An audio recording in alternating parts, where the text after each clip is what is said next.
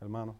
Que Gálatas 3:13 dice, Cristo nos redimió de la maldición de la ley al hacerse maldición por nosotros.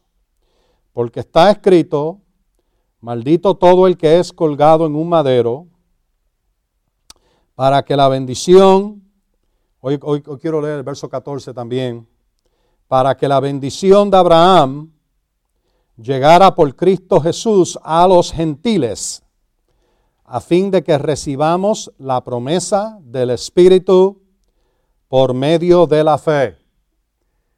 Aunque Cristo nos redimió de la maldición, todo esto, nuestra redención, todo lo que recibimos de Dios está gobernada, se gobierna por la fe. Y, eso es duro para algunas personas aceptar porque no conocen la escritura y no entienden eh, la necesidad de fe, el poder de fe, eh, eh, algunos aspectos de fe que son bien importantes. y por tanto les es sumamente difícil recibir del Señor. Pero para eso estamos aquí, para aprender. Queremos aprender, ¿verdad? Déjenme si muevo esto un poquito más cerca acá.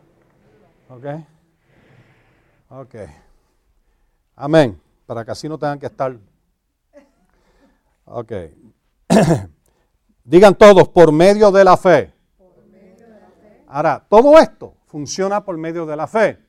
Eh, déjame darte alguna, algunas otras escrituras aquí. Primera Timoteo capítulo 1. Ahora, óyeme, porque esto es bien importante, aunque Cristo nos redimió de la maldición, la maldición sigue existiendo en la tierra.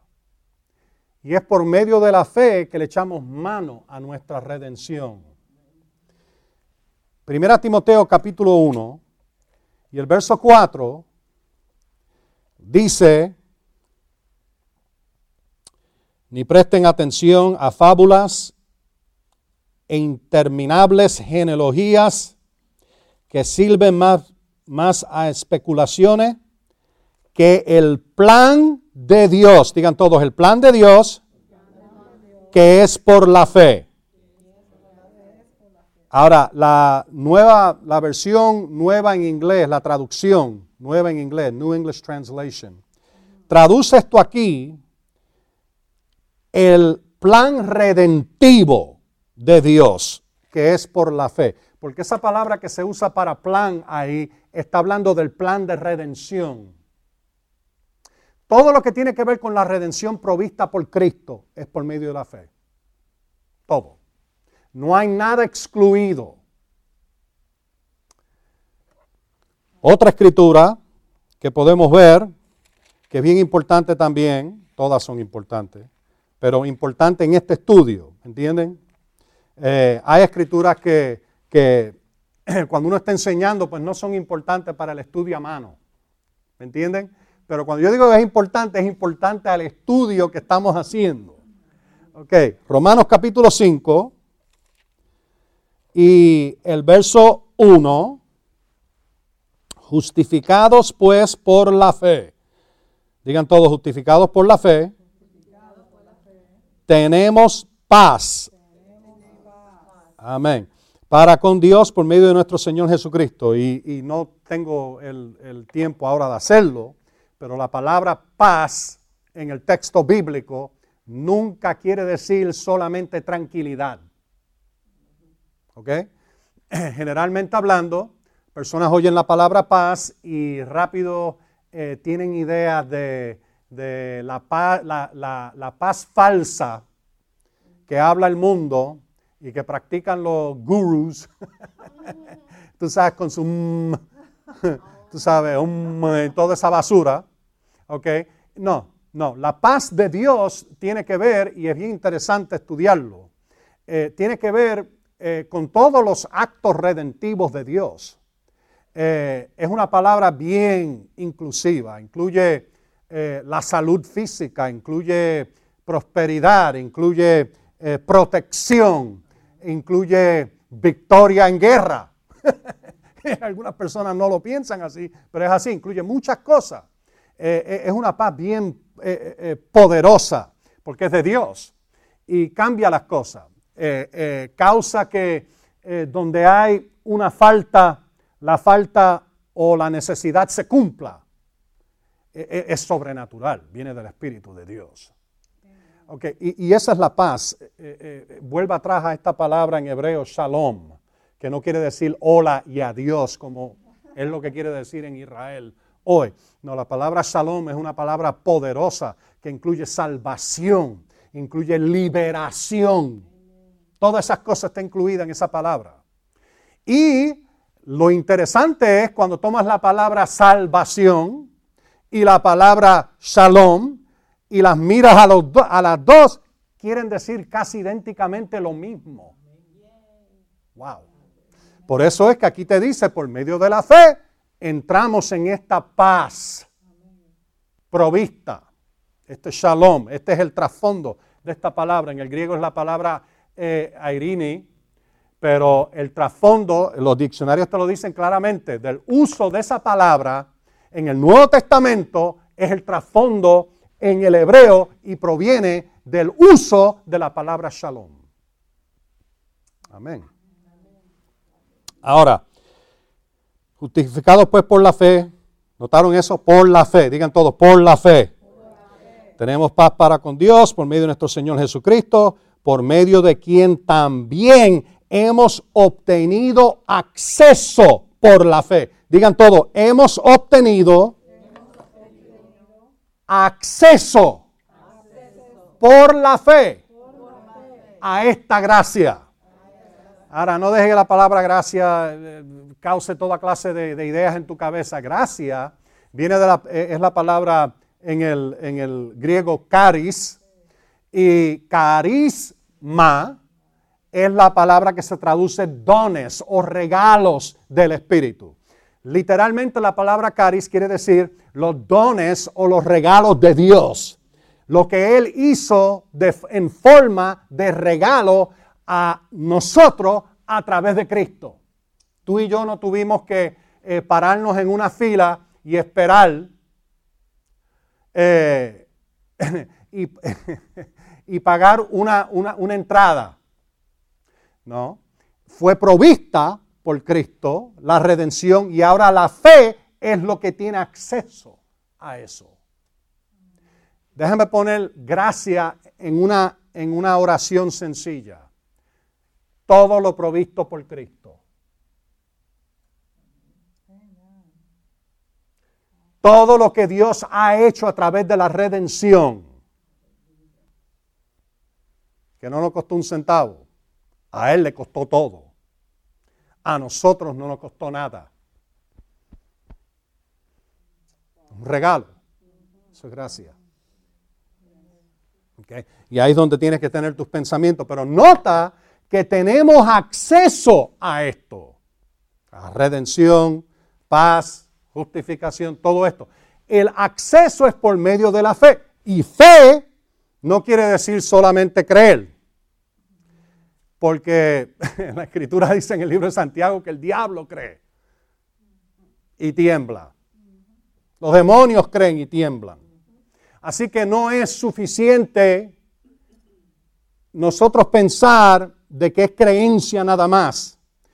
Incluye certeza, seguridad, pero incluye también el estar establecido y fundado, incluye la obediencia y la acción en línea con la palabra de Dios. Es imposible ser un rebelde y desobedecer a Dios y decir que uno tiene fe. Eso no existe. Fe sin acción correspondiente a ella, la palabra dice está muerta. Es no existente. bueno, sonrían o digan amén, aleluya, algo. Es la verdad de todas maneras. Gloria a Dios. Ok.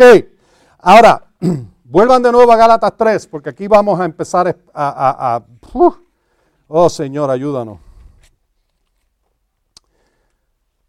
Acuérdense, Gálatas 3:13, ¿Qué es lo que dice aquí? Cristo nos redimió de la maldición de la ley al hacerse maldición por, nosotros. Yo le he dado varias traducciones porque tú oyes todas clases de enseñanzas allá afuera. Yo me sorprendo. Personas dicen, lo citan de esta manera, Cristo, tú sabes, Cristo nos redimió de la ley. No, Él nos redimió de la maldición de la ley. Una gran diferencia. ¿Ok? No dice, Cristo nos redimió de la ley que era una maldición. Cristo nos... Ahora, tienes que entender esto, ¿ok? Porque hay una parte definitivamente de la ley bajo Moisés que no nos, no nos pertenece a nosotros. No, no, no, estamos bajo obligación cumplirla. ¿Ok? Por ejemplo, todo aquello que tiene que ver con el, eh, el templo antiguo, eh, el sacerdocio, los sacrificios de sangre, los días de fiesta, las comidas y las bebidas, todo aquello que era una restricción en ciertas áreas así, eh, eh, que eran lo que muchos han llamado leyes ceremoniales, y me gusta eso, porque dice exactamente lo que era. Eran leyes del culto y de la ceremonia que tenían que ver con el templo, con las cosas que Dios específicamente le dio a Israel, como el sábado. El sábado nunca fue el intento de Dios que esa fuera para la tierra entera.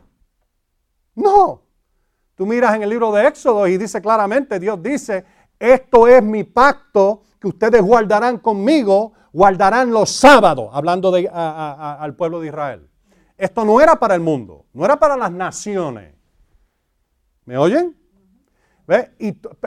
pero yo decir eso es casi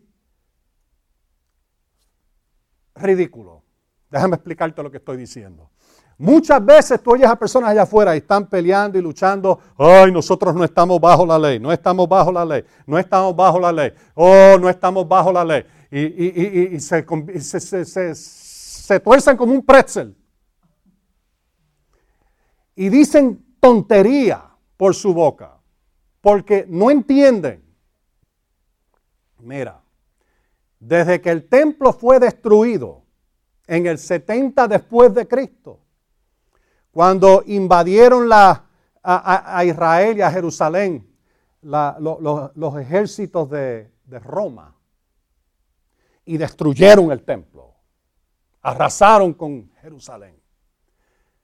Inmediatamente después de eso, el sacerdocio desaparece porque ya el vehículo de ellos poder ofrecer sacrificio, poder ofrecer eh, eh, holocausto, poder servir en el templo, eh, cumplir con todas las fiestas. Tú sabes que hoy en día muchos tratan de guardar las fiestas, por ejemplo, de Pentecostés o, la fiesta de Pascua o la fiesta del día de expiación o todas estas fiestas, tabernáculos y, te dicen, oh, tenemos que, eh, ponernos más al son con nuestras raíces hebreas.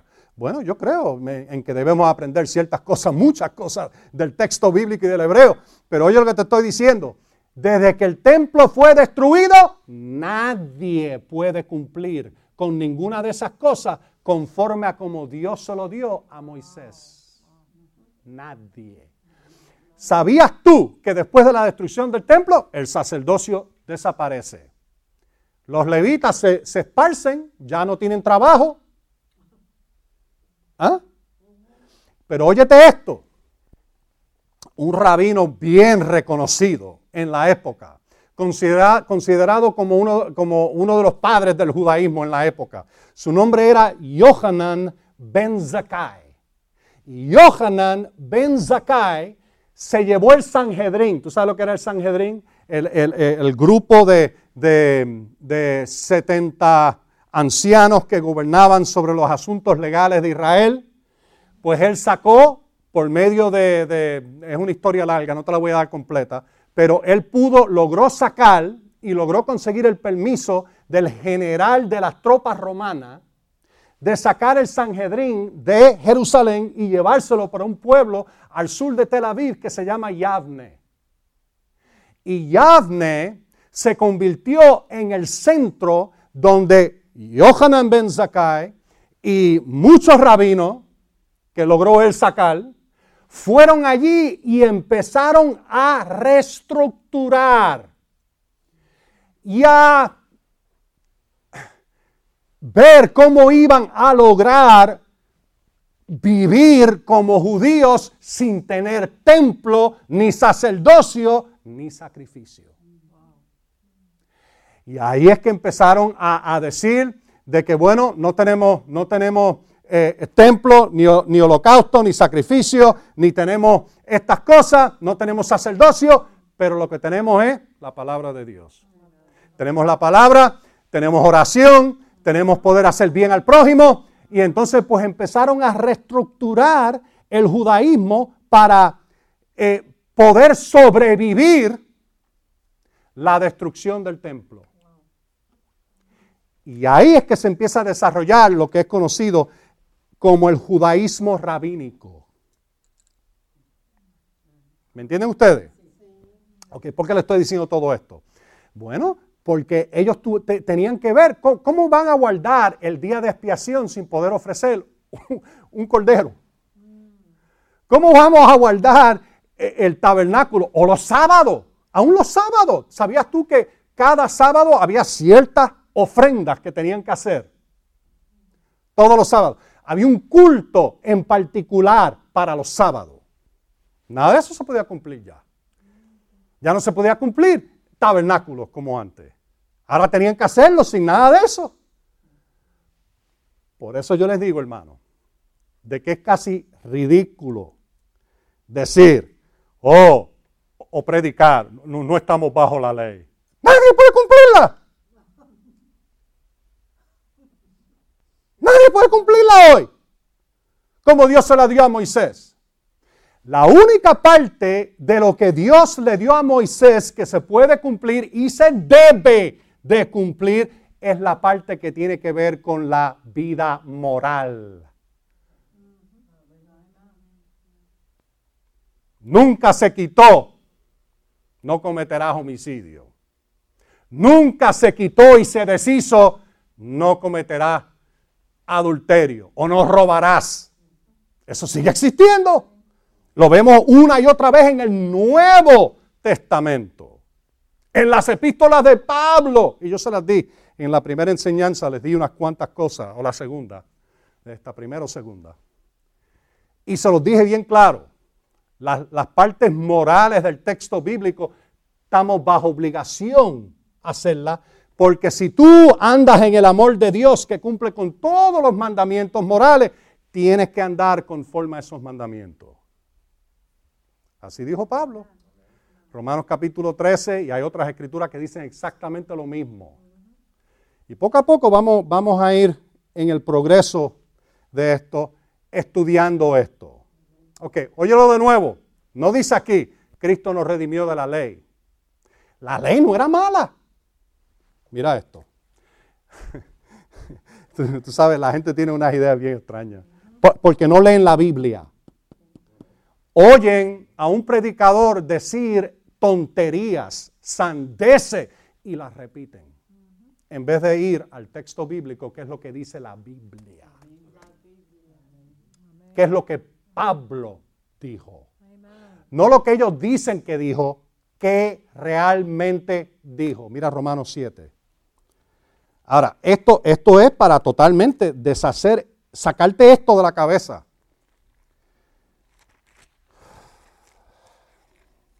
¿Están en Romanos 7? ¿Ves? Tienes que hacer una división en tu mente. Pablo la hace entre las partes ceremoniales de la ley de Moisés, que ya no se pueden cumplir como quiera, y además de eso era la sombra, te lo dice en, en Colosense, de aquello por venir en Cristo. En otras palabras, el cordero que era ofrecido, Jesús fue el último cordero, último sacrificio. Él lo cumplió con todos los sacrificios. Ya no hay que hacerlo de nuevo. Una vez para siempre, dice el libro de Hebreo. No hay que repetirlo. Primera Corintios 5 dice que Él es nuestra Pascua ofrecida por nosotros. Cordero sin mancha. Y, Él es el cumplimiento de todo eso. Él es el cumplimiento del sábado. Él es el cumplimiento de todas esas partes ceremoniales. Pero óyeme, desde la destrucción del templo, nadie puede ni tan siquiera, ya eso se caduca. Terminó. It's over. It's over. Ya no se puede. Amén. Ok. ¿eh? Ahora, pero las partes que tienen que ver con tú vivir una vida moral, conforme al texto bíblico, eso todavía aplica. Todavía aplica. Ok, yo les di varias escrituras, pero déjame darte esto en Romanos 7. Oh, gracias Señor. Óyete esto en el verso 7. Ahora, acuérdense, se lo voy a decir primero. Hay aquellos que dicen allá afuera que la ley era mala, dura. Algunos dicen hasta que era una maldición. Dicen un sinnúmero de cosas que yo digo, Dios mío, ¿qué Biblia están leyendo? Y mira lo que dice aquí Pablo en el verso 7. ¿Qué pues diremos? ¿Que la ley es pecado? Él dice de ninguna manera, al contrario. ¿Cómo tú vas a decir que la, la ley es pecado? ¿Ah? Pero yo he oído a personas que dicen eso, tú sabes, eh, la ley era una cosa bien mala, eso era una maldición, eso era del diablo, eh, eh, cosas horribles que yo no sé dónde lo sacan. ¿A quién yo estoy citando aquí en Romanos 7? Apóstol Pablo. ¿Y por qué yo lo digo?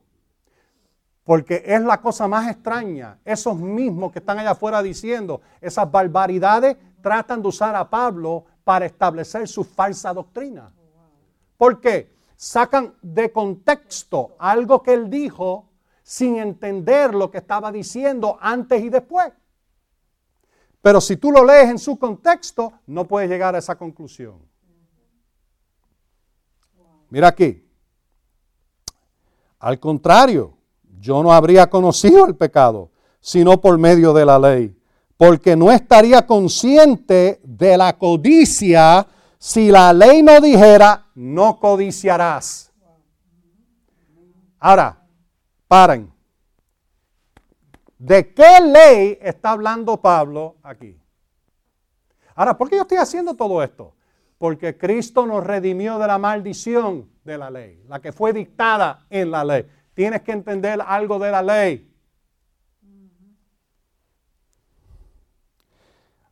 Él está hablando de mandamientos que tienen que ver con la moralidad. No codiciará los diez mandamientos. Parte de los diez mandamientos. El único mandamiento que no somos responsables hoy como cristianos es guardar el sábado. Todos los demás aplican aquellos mandamientos en contra de la idolatría, aquellos mandamientos en contra del el adulterio, aquellos mandamientos, y por ahí podemos seguir por la lista. Pero no son solamente eso, hay un sinnúmero más, hay un montón más en el texto bíblico que se resumen, Pablo dijo, en este, esta sentencia. Amarás a tu prójimo como a ti mismo. Se resume ahí. Ese es el resumen. Digan todo, ese es el resumen. Ese es Romanos capítulo 13, verso 9. Ok.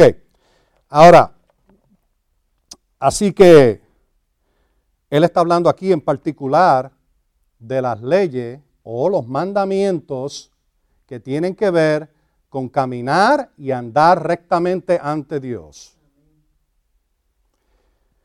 Bueno, bajen ahí al verso 10 y noten lo que él dice del mandamiento. Descubrí que el mismo mandamiento que era para vida. ¿Tú me quieres decir a mí que el mandamiento ministraba vida? Tú sabes que yo he oído a personas predicar, los he oído por televisión decir de que los mandamientos de Dios eran muerte. ¿Ah? ¿Verdad que tú lo has oído? Estoy hablando, es bien prominente en el cristianismo ahora decirlo. Sé libros enteros que están escritos basados en eso. le llaman una revelación de gracia. No. Es una revelación del diablo, no de la gracia de Dios. Óyete esto. Así que el mandamiento era, era para vida. Él dice, el mismo mandamiento que era para vida me resultó en muerte. Ahora, ¿por qué? Él te dice exactamente por qué. Porque el pecado, tomando ocasión por el mandamiento, me engañó. Ahora, ¿dice ahí que el mandamiento lo engañó? No. Dice que el pecado lo engañó. El mandamiento, el propósito de Dios era para traer vida. Pero si se violaba por el pecado, producía muerte. ¿Entienden la diferencia? ¿No es eso lo que pasó con Adán? Dios le dio el mandamiento, él lo rompió, ¿qué pasó? Muerte. Pecado y muerte. Nada ha cambiado. Sigue igual.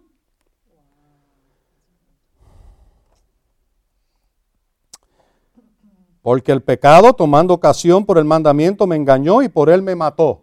Pues por supuesto, no dijo Pablo en Romanos 5 y el verso 12, por un hombre entró el pecado y por el pecado la muerte. Así que la muerte pasó a todos los hombres.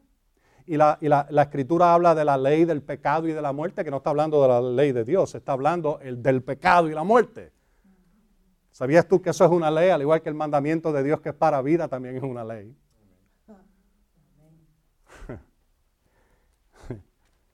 El pecado, óyeme, óyeme, porque es una ley. El pecado siempre, siempre lleva muerte. Es una ley. Por eso es que hay que arrepentirse y salir de eso inmediatamente.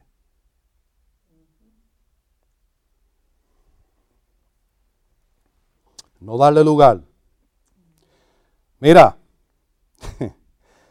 Oye el verso 12. Y aquí está, ahora prepárate para, totalmente cambia el escenario. Oye lo que dice. Ahora, acuérdate, está hablando de mandamientos morales. Mandamientos que hablan de cómo vivir rectamente ante Dios. Mira el verso 12. De manera que la ley ciertamente es que una sola persona me contestó. La, verso 12. De manera que la ley ciertamente es qué? Santa. ¿Y el mandamiento es qué? Santo, justo y bueno.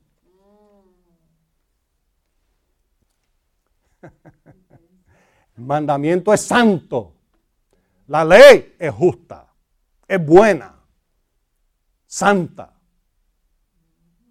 Siempre lo fue. Aún lo que Dios le dio a Moisés, que era ceremonial, tú lo puedes leer en el libro de, Éxodo y Número y de, Deuteronomio. Y, vas a ver de que una y otra vez, cuando están hablando de todas estas cosas, eh, eh, de las ceremonias en el templo y del sacerdocio, una de las cosas que repite, y esto es santo para el Señor. Esas cosas no eran malas es que eran por un tiempo, hasta que viniera el que las cumplió. Y vino el que las cumplió, Jesucristo, y ya no hay necesidad de ella. ¿Me entendieron? Ok. Vamos a ver lo que dice aquí. Dice de manera que la, ley ciertamente, no, no un chispito, no es posible que sea santa, no, ciertamente santa. El mandamiento, ¿qué es? Santo, justo, bueno. Digan todo, el mandamiento, es santo, justo y bueno. Quiere decir que el mandamiento que dice no tendrás dioses ajenos delante de Él. Eso es santo, eso es bueno, eso es justo. El mandamiento que dice no cometerás homicidio, que dicho sea de paso, en el hebreo hay una diferencia entre matar y cometer homicidio. Hay veces que, que- era necesario matar en defensa de la nación. Eso no era homicidio. Homicidio es premeditado y es buscando hacerle daño a otro. Una gran diferencia. Como por ejemplo Caín con su hermano Abel. ¿Ah? Se se levantó en contra de él por celo, por odio, buscó el momento y lo mató. Era homicidio. Gran diferencia. Ahora hubiera sido distinto si Abel se hubiera levantado a tratar de matar a Caín y Caín se defendió y tuvo que matarlo a él. Eso no es homicidio. Eso es defensa. Una gran diferencia. El mundo lo entiende yo creo que mucho mejor que la iglesia muchas veces. Porque la iglesia te lo tira todo allá afuera. No, cualquier persona. Tú sabes, ¿qué se supone que hagamos? ¿Nos sentemos y nos miremos uno a los otros mientras nos atacan? Es- esa ha sido la mentalidad de martirio que se ha desarrollado en muchos creyentes. Porque no entienden. A mí me gustó muchísimo. Un gran, eh, eh, unos ministros de la Asamblea de Dios salieron por, por televisión, están ministrando en un área donde hay un sinnúmero de, de gangas de drogas en Sudamérica y caminan armados todo el tiempo. Y tú sabes qué es lo que le, preguntaron, pero no te sientes mal estar armado, eh, tú eres cristiano. Y él dijo, no, no me siento mal estar armado. yo no busco pelea ni problema con nadie, pero yo voy a defenderme, yo tengo que predicar. El Señor me mandó a hacer esto. Y no voy a permitir que nadie me mate Amén. hasta que mi trabajo se haya completado. ¿Por qué? El que viene para matar, hurtar y destruir es el diablo. Y no se supone que nos sentemos ahí y aceptemos todo lo que el diablo quiere hacernos.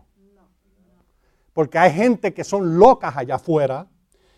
Nosotros pensamos de esta manera. Bueno, tú sabes, el Señor dijo que si viene alguien y te da una bofetada en la cara, vírale la otra para que te dé otra bofetada. Bueno, estaba hablando de hermanos.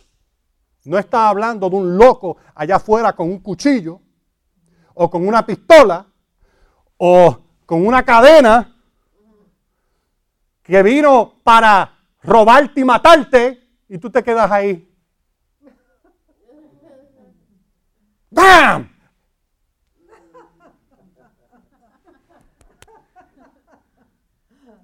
¡Pum! Y viene y te mata. Y ya se acabó tu vida, te vas para el cielo, y eso es tremendo, te vas para el cielo, gloria a Dios, amén, aleluya. Pero perdimos toda tu influencia sobre este planeta. Todo el bien que tú pudiste hacer se perdió. ¿Por qué? Por una mala interpretación de la escritura. Yo tengo mucho que decir sobre eso. ¿Oíste? Porque es un error bien grande que existe en la iglesia, esta idea de pacifismo, muy distinto a la paz de Dios. La paz de Dios. mira, ¿tú sabes quién hablaba más de la paz de Dios que cualquier otra persona en el texto bíblico? Vamos a ver, vamos a ver. Ustedes que conocen la Biblia.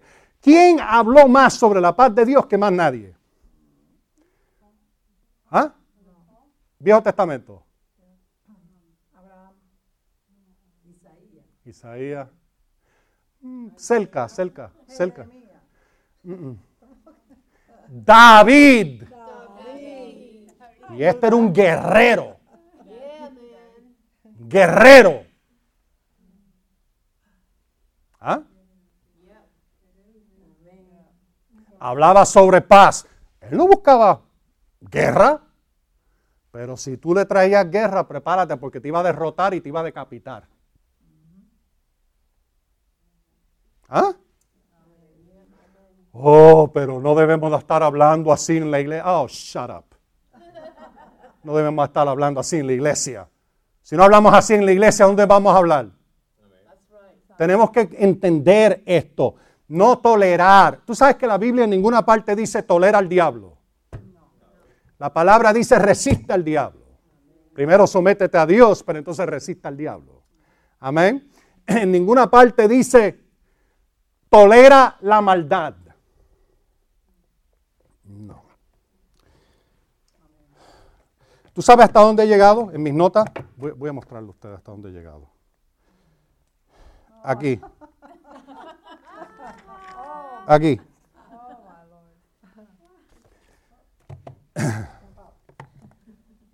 No, no hay, no hay manera de entrar en todo esto hoy. Ok, pero el Señor sabe lo que necesitamos. Porque algunas veces, óyeme, óyeme, óyeme. Protección divina es algo que Dios te da. Pero por si tú estás en una situación donde tu protección, por la razón que sea, no está funcionando, usa tu cartera si tienes que usarla para sobrevivir. Usa una escoba, un palo, un bastón. Oh, pero hermano, eso, eso es, eso suena como que tú estás enseñando violencia. No, estoy enseñando protección. Yo creo en la protección. Yo creo en la protección. De la manera que sea. O por el poder de Dios o con Smith Wesson. ¿Ok?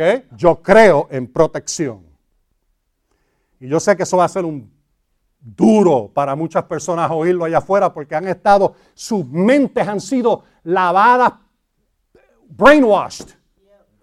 Tú sabes, y, y- y piensan, ay, ay, somos cristianitos, pobrecitos, somos corderos al matadero. Allá tú si quieres ser cordero al matadero. Mi pastor me lleva a buenos pastos.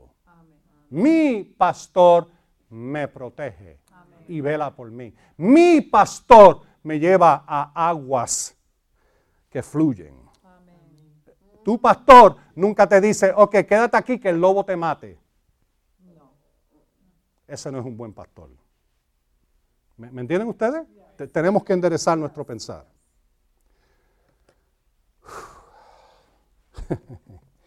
Oh, ahora, ahora, ahora, ahora vamos a darle más duro todavía. ¿Están listos? ¿Están listos? Ok, mira, mira, mira el verso 14.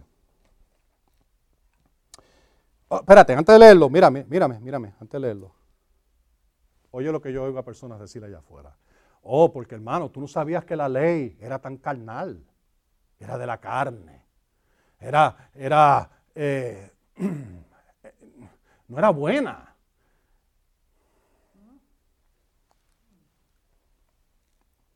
Verso 14, Romanos 7. Porque sabemos que la ley es espiritual. No era carnal, mala, dura, horrible, horrenda. Óyeme, nadie puede cumplirla. Eso es una mentira. Te lo voy a mostrar en la escritura. Óyeme, óyeme. ¿Tú crees que Dios es injusto darle a su pueblo mandamientos, ordenanzas y cosas que ellos nunca iban a poder cumplir? Dios tendría que ser un Dios injusto. Es una de las cosas que vamos a hablar aquí, porque hay algo aquí con la justicia de Dios que tenemos que entender.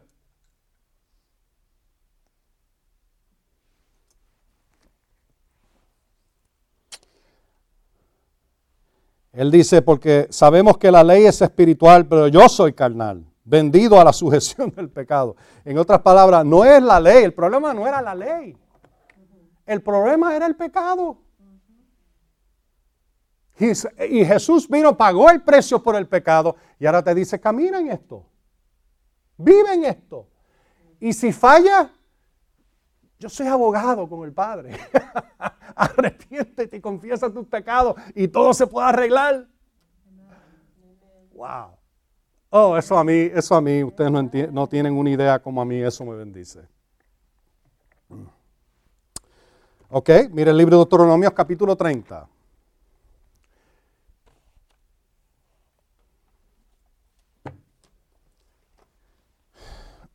Quiero leerte esto. Y, y- y- y alguien dice, oh, a mí no me gusta eso que dice Dan Rodríguez. ¿Qué parte de la Biblia no te gustó? Porque es lo que estoy haciendo, citando escritura. ¿Notaron eso? Por eso es que lo hacemos. No me gusta muchas veces citar de memoria. Lo hago, porque algunas veces tanto, pero, pero me prefiero nosotros ir y verificar. Esto es lo que dice la escritura. Ok, ¿están ahí en Deuteronomio capítulo 30? Ahora, óyeme, óyeme. Capítulo 28 de Deuteronomio nos da una lista entera de todas las bendiciones principales, no todas, pero es una lista bastante extensa. Y entonces del, verso 15 hasta el final del capítulo, el verso 68, nos da una lista bien detallada de la maldición dictada bajo la ley, que incluye toda cosa mala, horrible que tú te puedes imaginar. Y eso fue lo que, lo que Adán le dio entrada en la tierra. ¿Ustedes se acuerdan que vimos esa, esa versión, Dios habla hoy, que dice, eh, traduce eh, Génesis 3:17, Adán, por causa y por tu culpa, lo que tú has hecho, esta maldición ha venido sobre toda la tierra. ¿Y qué era la maldición? Bueno, tú vuelves al verso eh, capítulo 2, verso 17 del libro de Génesis, y vemos que allí decía, Dios le dijo a Adán, Adán, puedes comerle todos los árboles, verso 16, entonces el verso 17, pero del árbol del conocimiento del bien y del mal, no comas, porque el día que de él comas, ciertamente morirás. Y yo le dije a ustedes que ciertamente morirás, lo traduce casi todo el mundo así de esa manera, pero en el hebreo son dos palabras, que es la palabra muerte repetida dos veces. Mut, temut es la frase. Mut quiere decir muerte. Y temut morirás. Así que en el morir morirás. y Dios llama muerte, porque eso es una, forma eh, exagerada de expresar muerte. Con razón lo hizo para que se entendiera de que estaba hablando de muerte en todos los niveles, todas las áreas de todas clases. Dios llama la muerte en todas áreas, todas clases, todos los niveles. En el capítulo 3, cuando está hablando con eh, Adán, después que él traiciona a Dios y comete pecado y participa del árbol que Dios le dio, no lo haga. Dios le dice, esta es la maldición que ha venido ahora sobre toda la tierra. Muerte y maldición siempre están conectadas. Tú no puedes desconectarla. Pecado, muerte, maldición, siempre conectada. Y Cristo nos redimió. Digan todos, Cristo me redimió de la maldición dictada bajo la ley. Y ahora, tú lees esa maldición, toda enfermedad, toda dolencia, eh, eh, tragedia tú te puedes imaginar, y si, te, y si no está ahí, te imaginas de algo que es una tragedia horrible, está bajo la maldición. Fracaso en el negocio, fracaso en, la casa, fracaso en el matrimonio, eh, fracaso de pobreza, horrible está bajo la maldición. Todo eso está bajo la maldición. Y aquí donde nosotros nos conectamos, sí Señor, Cristo nos redimió de esa maldición. Amén. Y tú dices, ah, bueno, pero yo, yo, creo eso y, todavía estoy viendo la maldición. Bueno, ahí es donde tú dices, Señor, muéstrame. ¿Mm? Ahí es donde tú humillas delante de Él y le dices, Señor, muéstrame dónde estoy fallando. Humíllate, muéstrame y cuando Él te lo muestre, arrepiéntete. Esas son las dos cosas que Job nunca hizo hasta el final. Job pensaba que él era justo, que él estaba todo bien, que todo era, que él había guardado todos estos mandamientos, pero tenía arrogancia. Nunca le pidió ayuda a Dios en el medio de sus problemas. Y nunca se humilló y nunca se arrepintió. Hasta que vino un chamaquito, un muchacho llamado Elihu, Elihu, Elihu, Elihu.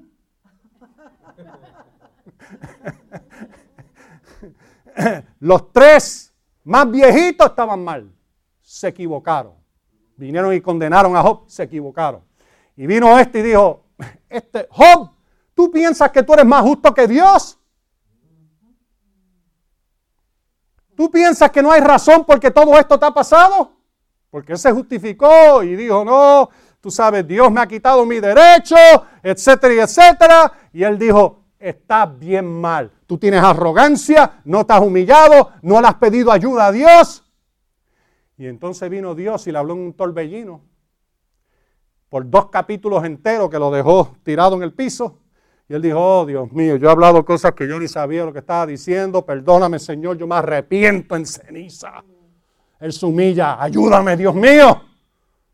Y Dios le trae ayuda y lo cambia y lo restaura y le da dos veces más lo que tenía antes. Eso es lo que tú haces cuando, cuando te encuentras en el medio de una maldición y no sabes por qué. Pero Señor, yo, yo, no he cometido adulterio. Señor, yo no he fornicado. Yo no, yo no, yo no he sido idólatra. Señor, yo no, yo no he hecho esto, no he hecho lo otro. Ahí es donde tú humillas y dices, muéstrame, Dios mío, muéstrame, muéstrame, muéstrame. Lo que tú me digas, yo lo corrijo. Lo que tú me enseñes, yo lo hago.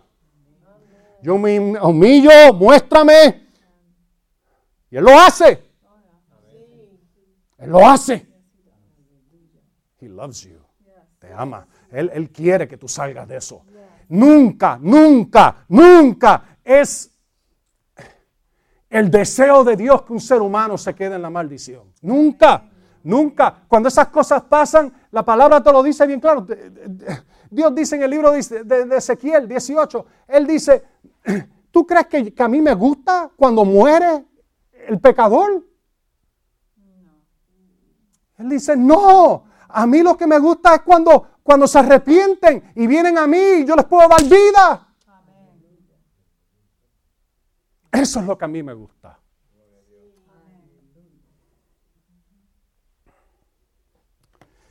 Ok. Ahora, con todo eso que le he dicho, ahora mire Deuteronomios 30, para que tú entiendas, Dios viene y le dice todas estas leyes en Éxodo, Números, Levítico, eh, Deuteronomio, y entonces eh, tú oyes a personas que dicen, oh, pero es que, es que todas esas leyes eran difíciles, duras, malas. ¿Mm? Oye lo que Dios dice, Deuteronomio 30, verso 11. Es más, vuelva atrás ahí a, a... Nada, vamos a leer el verso 11 nada más. Ciertamente este mandamiento que yo te mando, ¿qué? Hoy no es demasiado difícil para ti ni está lejos. Así que toda esa gente tú oyes por ahí diciendo, oh, pero es que nadie podía cumplir con esto es tan difícil. Muestra esta escritura. Ahí dice en la escritura de que no era ni difícil ni estaba lejos. Había muchos detalles, pero había que estudiarlo. Por eso tenían personas que se dedicaban a eso día y noche. Pero no era difícil. Dios dice, ¿tú crees que Dios sería injusto de darle algo tan difícil que nadie pudiera cumplirlo? ¿Cuál es el problema? Déjame mostrarte cuál es el problema. ¿Tú sabes cuándo se complicó la cosa? Déjame mostrártelo. ¿Quieres que te lo muestre? ¿Te lo muestro? ¿Ya? Ok. Mira, mira, mira Mateo capítulo 23.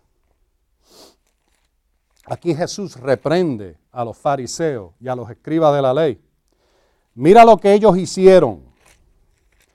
Y vas a notar, si estudias aquí, de que el Señor le da una reprensión bien fuerte. Mateo 20... Adiós, ¿dónde está 23? Ah, es que le pasé por encima, ok. Sí, después de 22, gracias, muchas gracias.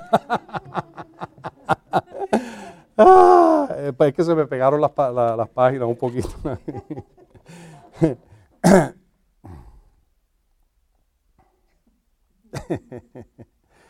Jesús les dijo a los fariseos que Él los reprenda aquí de una manera bien áspera.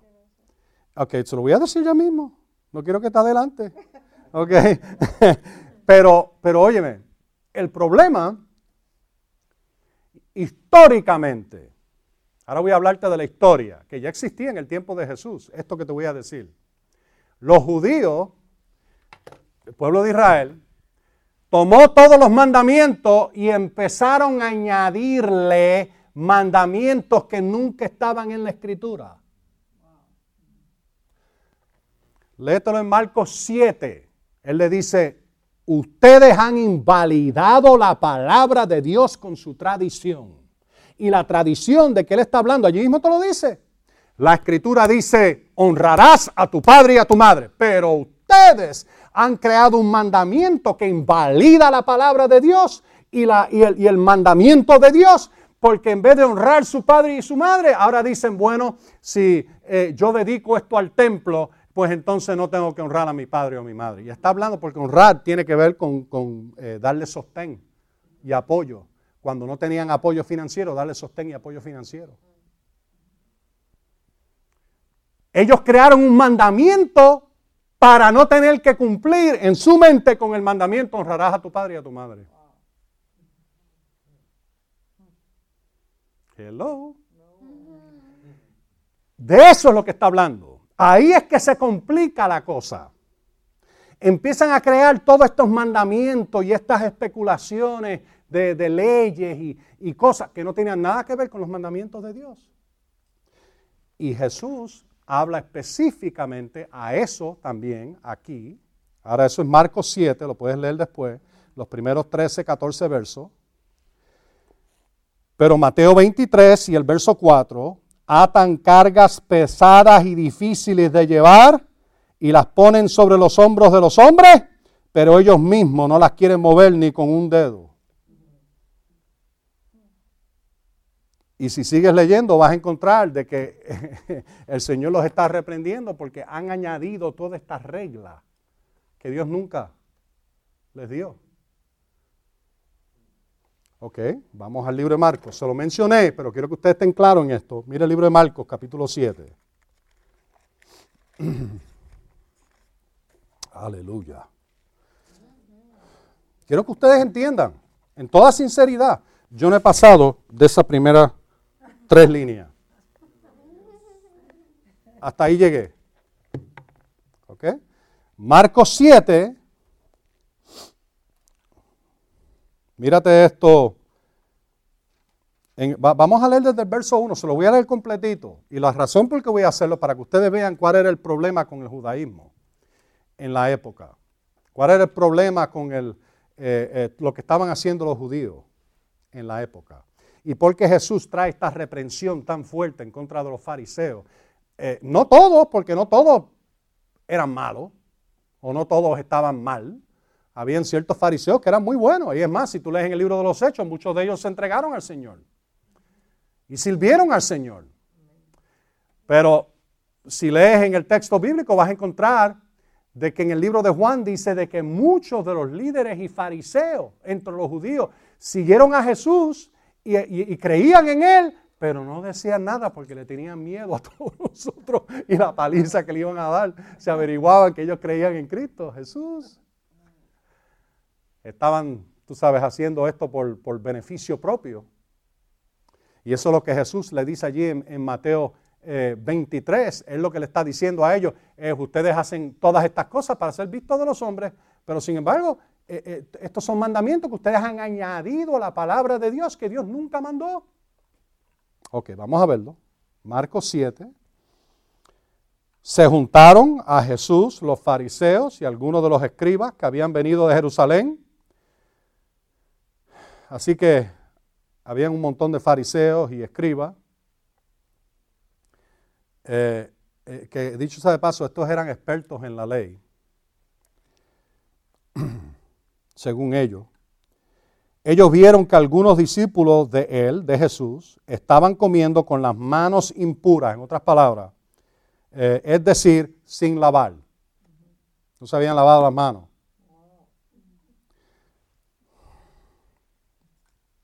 Pues los fariseos y todos los judíos, si no se lavan las manos hasta la muñeca, no comen. ¿Por qué? Bueno, hoy en día diríamos, bueno, porque es buena higiene, ¿verdad? It's good to wash your hands. Especialmente, tú sabes, si estás afuera trabajando en el patio y entra y ahí viene la esposa y te trae un sándwich. ¿Ah? Pues lávate las manos. Yo creo en, higiene. Tú sabes, lávate las manos, date un baño, usa desodorante. Tú crees que yo estoy relajando con eso, pero estoy bien en serio y te voy a decir por qué. Porque yo tenía, y ella ya está con el Señor, ella muy dulce, eh, un, familiar que ya, ya está con Cristo, ya se fue con el Señor, pero era, perdonen que lo ponga de esta manera, pero es la verdad, era rajatabla eh, eh, pentecostal, antigua, de cero maquillaje, tú sabes, pelo largo debajo de las mujeres, debajo de los brazos, piernas que parecía un orangután. No, y después, para verse peor, se ponía las medias encima de esas piernas peludas. Y, y tú veías todos esos pelos. horrible, horrible. Pues ella una vez me dijo esto, a mí me dijo esto. Porque tú sabes, yo predicaba, estaba en televisión, estaba, eh, la iglesia eh, era bien grande y, yo vestía bien, en, gabán bien, bien vestido, y para estar presentable para televisión. Eh, y entonces, pues, ¿verdad? Uno, uno saciaba bien. Yo usaba desodorante. Todavía lo uso.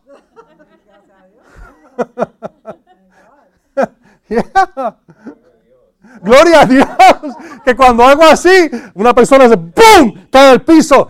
Ah, el poder de Dios. No, el poder de la peste que, eh, no fue el poder de Dios. no, créeme, yo sé lo que estoy hablando. Yo me acuerdo cuando estaba en el Medio Oriente. Yo he ido muchas veces al Medio Oriente, especialmente a Israel. Fui muchas veces en los años 80 y participé en excavaciones arqueológicas y en estudios históricos y en estudios del hebreo y un montón de cosas. Participé en un montón de eso.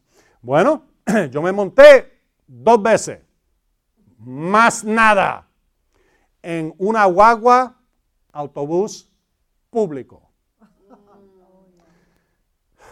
En áreas que no eran necesariamente reconocidas como de la gente más asiada con el mejor aseo. Y entonces, pues en las guaguas, cuando se llenaban, ustedes saben, si se acuerdan, en Puerto Rico era lo mismo, o en, donde ustedes han vivido, en los Estados Unidos, tú vives en un sitio de mucha población. ¿Ah?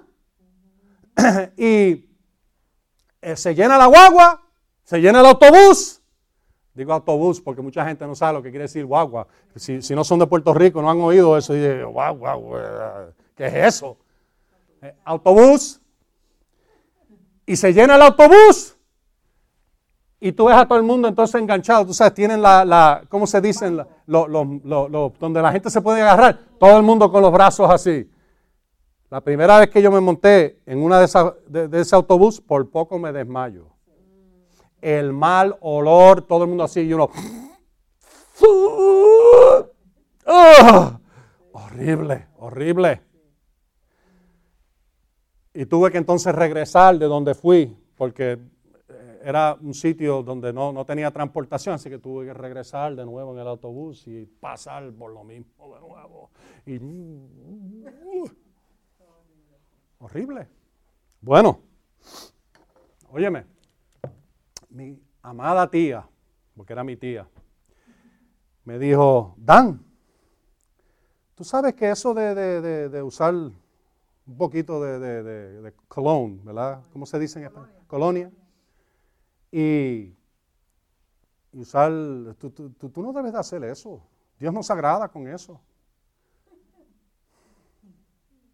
Dios nos agrada con eso de usar desodorante. Y siguió por ahí para abajo. Yo le dije, para.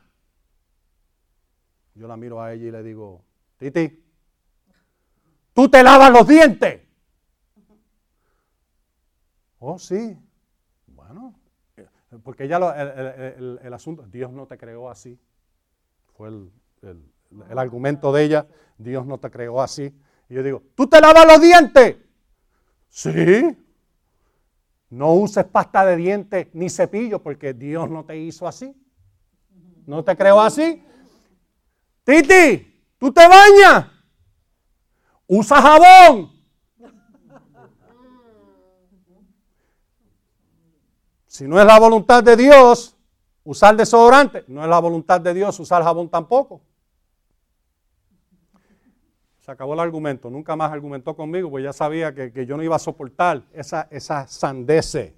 ¿Ok? Pero la, y, era una dulce persona, no era una persona mala, ni nada parecido. Es que tenía ciertas cosas ahí hasta la tradición que uno... Ok, amén. Ok, vamos a ver aquí. Déjame terminar con esto y entonces nos vamos. Ok. Pues los fariseos, verso 3, y todos los judíos, si no se lavan las manos hasta la muñeca, no comen porque se aferran a la tradición de los ancianos. La Biblia no decía nada a esto. Esto es una tradición que se desarrolló en el judaísmo que no era parte de la ley de Dios. ¿Qué más hacían? Cuando vuelven del mercado, verso 4, si no se lavan, no comen. Y hay muchas otras cosas que aceptaron para guardar, como los lavamientos de las copas, de los jarros y de los utensilios de bronce y de los, ¿qué dice ahí? Divanes. Yo no sé cómo se dice co- ah, ¿Tienen otra traducción ahí? Ah, Cama. ¿Qué dice ahí? Al final del verso 4.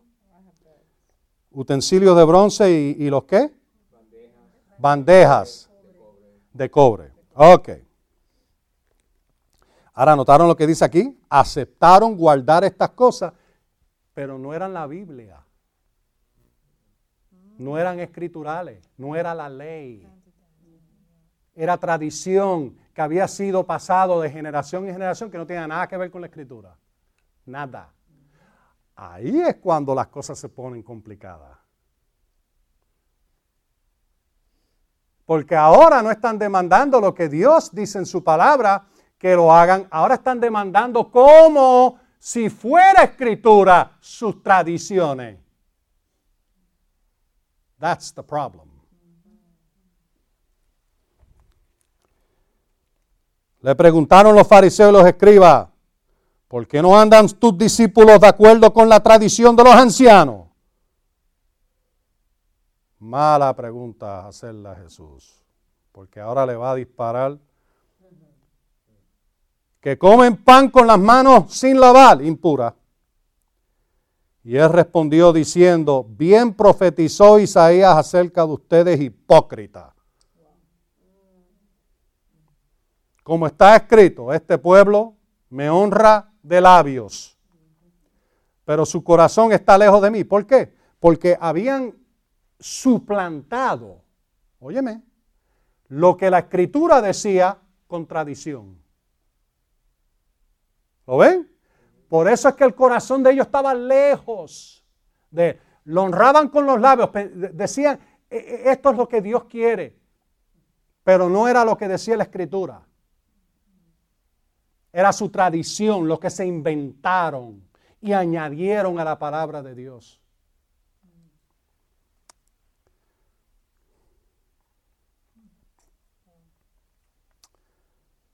Pero su corazón está lejos de mí y en vano me rinden culto. Oye, enseñando como doctrina los mandamientos de hombres.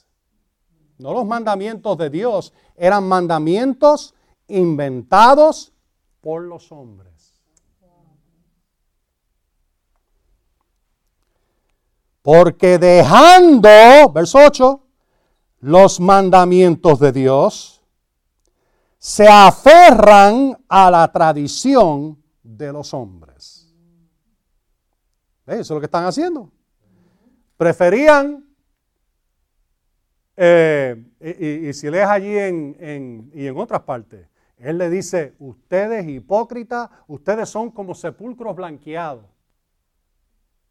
Ustedes son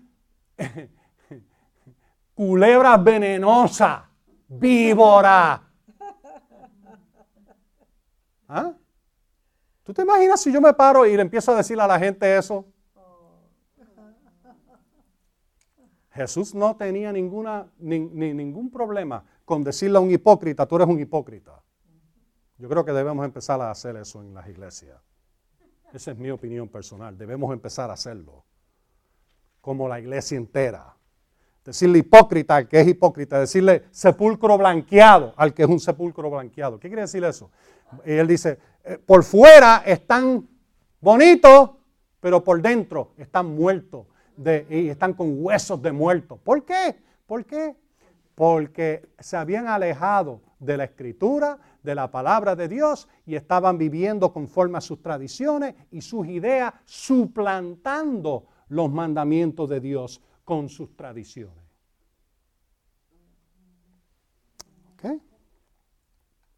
Verso 8. Porque dejando el mandamiento de Dios se aferran a la tradición de los hombres. Les decía también, bien desechan el mandamiento de Dios para establecer su tradición. ¡Wow! Estaban totalmente diciendo que el mandamiento de Dios no era tan importante. Lo desechaban.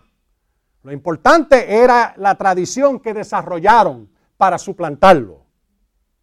Por eso eran hipócritas. Hello. Por eso es que eran sepulcros blanqueados. Aparentaban ser justos, pero no cumplían con la palabra de Dios. no cumplían con los mandamientos. Andan por ahí con su filacteria y todo exterior. Dice, pero en realidad ustedes están llenos de adulterio y de homicidio y de robo y cuánta cosa hay. Se las cantó.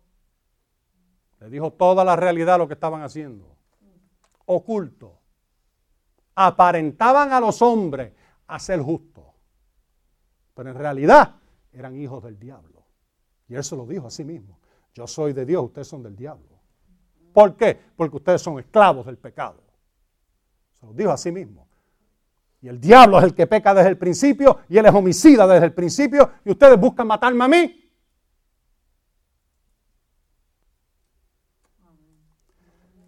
Ok, vamos a... Bien desechan el mandamiento de Dios para establecer su tradición.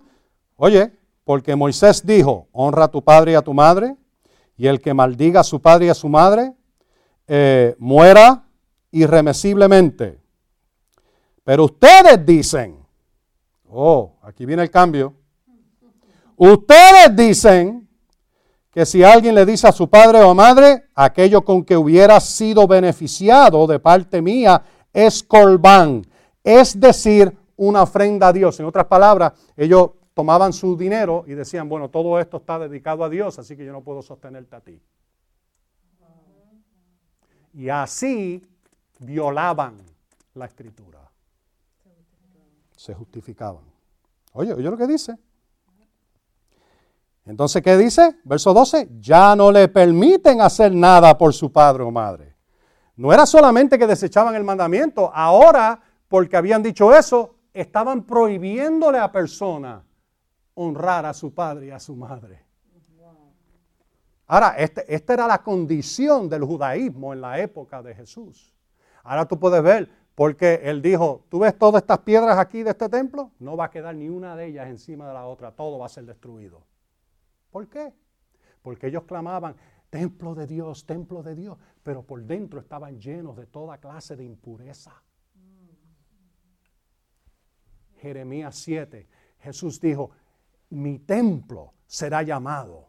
Estaba citando a Jeremías 7:13. Lugar y sitio de oración, pero ustedes la han hecho cueva de ladrones. Ahí fue cuando él con el látigo sacó a todos los los, vendedores del templo. ¿Se acuerdan de eso? ¿Ah? Notaron que él no dijo, ay, yo soy tan pacifista, déjame quedarme aquí.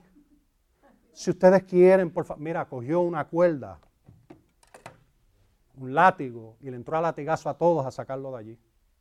Y él dijo, ¿cómo ustedes se atreven a hacer esto en el templo de Dios? Pero han hecho de este templo una cueva de ladrones. Y, él estaba citando Jeremías 7. Léete Jeremías 7. Y vas a encontrar de que allí en Jeremías 7 Dios dice, no, no, no, no empieces a decir templo, templo, templo de Dios soy. Y entonces hacer todas las cosas que hace el mundo. Practicar el adulterio y practicar el, homicidio y el robo y, maltratar y, dañar al huérfano y, a la, y a la viuda y hacer todas estas cosas malas.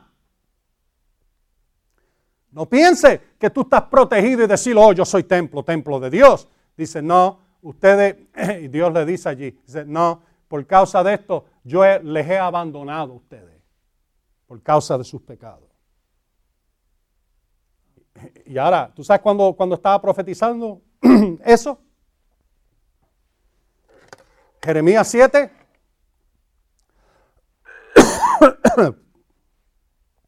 Justo antes de la destrucción del primer templo. En el 586 a.C. El templo de Salomón fue destruido. ¿Se acuerdan? Nabu, Nabucodonosor, vino, se llevó, destruyó Jerusalén, destruyó el templo, se llevó todas las cosas y los efectos del templo se llevó un montón de, personas como esclavos. Templo fue destruido. Jeremías 7, Dios se lo advirtió a través del profeta Jeremías. Esto es lo que va a pasar si ustedes no se arrepienten. No se arrepintieron, eso mismo pasó. Jesús hizo lo mismo, como el profeta. Y se los dejó saber, mira, no va a quedar ni una sola piedra encima de la otra. Va a ser destruido. Cuarenta y pico años más tarde, ¡Bam! Fue destruido. Algunas veces no vemos estos puntos históricos y son bien importantes en el texto bíblico. Ahora, noten lo que dice aquí, vamos a terminar aquí. Como les dije, no pasé de las primeras cuatro líneas de mi, de mi estudio. No entré en nada más. Señor, pero ustedes ven la necesidad de esto, ¿verdad? Ven la importancia de estar. Acuérdense, esto va a salir por internet, va a salir en, Facebook, va a salir en, creo que tú estás grabando allí, va a salir hasta, hasta en YouTube. Así que todo el mundo va a oír esto. Cientos de personas van a oírlo. La, el primer, eh, eh, la primera grabación que pusimos en YouTube, eh, within just a week, más de 100 personas la habían visto. Una semana. Estamos teniendo alcance. ¿Pueden decir amén a eso? Hay alcance. Se está haciendo algo para la gloria de Dios. Aleluya. Amén. Mira el verso. Y ya no permiten hacer nada por su padre o madre. Verso 13. Así invalidan la palabra de Dios mediante su tradición que han transmitido y hacen muchas cosas semejantes a estas.